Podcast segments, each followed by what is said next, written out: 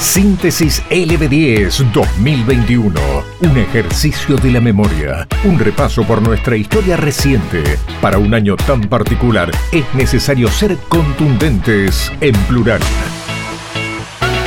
Síntesis 2021 en LB10. Esto es lo más importante que nos pasó en marzo.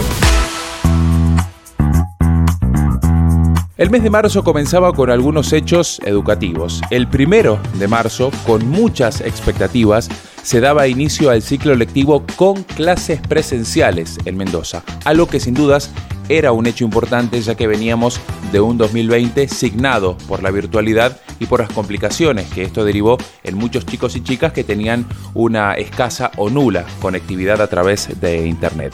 José Tomás, el director general de escuelas, decía que se vieron ordenados los ingresos a las escuelas y que los protocolos en las escuelas hacen que sean lugares seguros para chicos y chicas. Así lo decía el funcionario, escucha. Se veían ordenados los, los ingresos, en algún momento pico un poquito más de congestión, uno, yo siempre digo, ¿no? ¿Con qué comparamos esa congestión? La comparan con cualquier otra actividad y les aseguro que los protocolos de la escuela son muchísimo mejores y como venía diciendo, hoy lo corroboro acá, los directivos, los docentes y los alumnos están acostumbrados a cumplir protocolos en la escuela, así que la escuela estoy seguro que son de las actividades más seguras que pueden realizar los chicos. Y no podemos dejar atrás a marzo sin recordar que fue en aquel mes donde comenzó una polémica que se extendió durante varios meses y ha llegado a este diciembre de 2021 sin una solución concreta todavía tiene que ver con la elección de la reina de Guaymallén.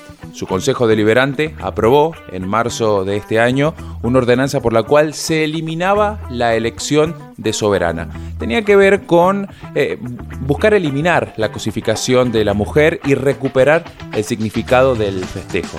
Al menos así lo manifestaba Evelyn Pérez, presidenta del Consejo Deliberante Guaymallino, hablando en LB10 sobre los motivos por los cuales se había decidido avanzar en esta ordenanza. Escúchala el factor determinante de esta ordenanza se basa en modificar esto, los estereotipos sociales que generan daño en muchas mujeres. Hay un patrón que se repite y que lamentablemente genera bastantes exclusiones más que inclusiones y que además de eso muchas de esas mujeres no han podido demostrar lo que son porque son grandes grandes mujeres y grandes profesionales, yo las admiro mucho, pero no lo hicieron desde el rol de la corona, lo hicieron más allá de eso lo hicieron cuando tuvieron que salir a la cancha a trabajar, a mostrar sus a, a, debatirse y, y salir de ese lugar cómodo de privilegio.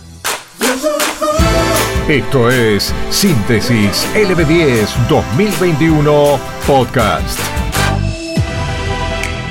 Bueno, y en marzo continuaba el tema de la vacunación VIP, esta acusación que se hizo, que llegó a la justicia inclusive, y que el presidente Alberto Fernández seguía minimizando y cargaba duro contra la oposición a los que acusó de montar una campaña en contra de la vacunación y elegir la muerte antes que la vida.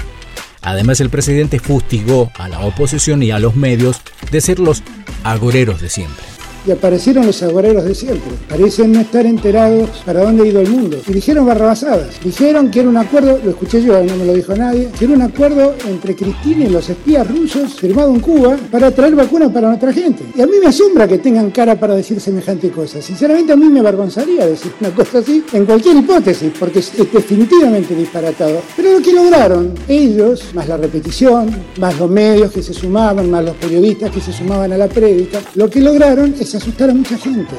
Y en lo internacional, más allá de lo que se conocía del coronavirus y de las vacunas que empezaban a tener algunos problemas como la de AstraZeneca con casos de trombosis, algunos países empezaban a negar a colocar justamente esas dosis. Pero pasaba otra cosa también importante porque en España se legalizaba la eutanasia y el suicidio asistido.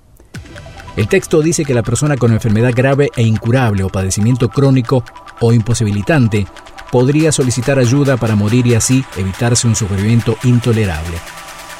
Propuesta por el gobierno del socialista Pedro Sánchez, la nueva ley entró en vigor tres meses después, pero así era la votación en el momento que se daba paso a la eutanasia. Presentes 104 más 241 votos emitidos telemáticamente, sí 64 más 138 votos emitidos telemáticamente, no 40 más 101 votos emitidos telemáticamente, abstención 2 votos emitidos telemáticamente. En consecuencia, queda aprobado el texto en sus términos.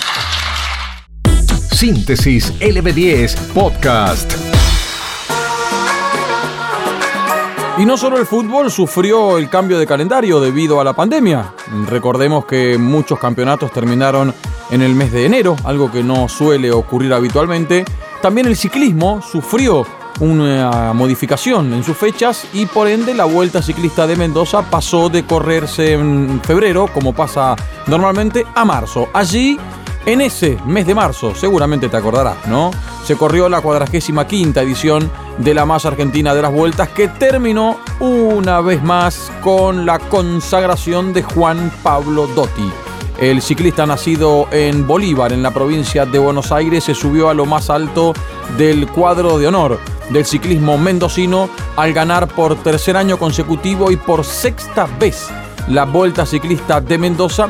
De esta manera se transformó en el pedalista que más veces se subió a lo más alto del podio. 2012, 2016, 17, 19, 20 y 21 fueron los años en donde el bonaerense se consagró como el mejor y este 2021 no fue la excepción, aventajando en eh, el podio final a Laureano Rosas a solo 27 segundos del ganador y a Rubén Ramos que terminó a 4 minutos 6 segundos y la LB10 por supuesto no estuvo eh, exceptuada de esta edición de la Vuelta de Mendoza, etapa tras etapa, triunfo tras triunfo, podio tras podio y el relato final de lo que fue la consagración de un bonaerense que igualmente ya se metió en el bolsillo del ciclismo mendocino. Sí, Juan Pablo Dotti ganaba en marzo su sexta vuelta ciclista de Mendoza en el vibrante relato del equipo Pedal a Pedal, aquí por la radio. Señoras y señores, Mendoza, Argentina, el mundo, la cuadragésima quinta edición de la Vuelta Más Argentina. ¡Ya tiene nombre! ¡Ya tiene dueño! ¡Juan Pablo!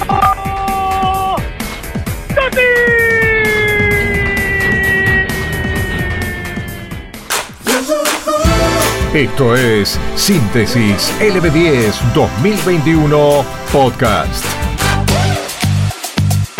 Sin lugar a dudas, marzo de 2021 será recordado por un hecho inédito. Vendimia, la película. Al no poder realizarse el acto artístico presencial en el Teatro Griego Frank Romero Day por la pandemia, esta vez las pantallas fueron las protagonistas.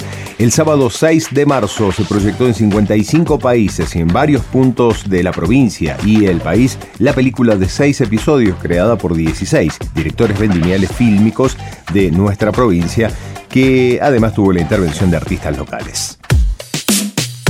Encontrá este y todos nuestros contenidos sonoros en lb10.com.ar.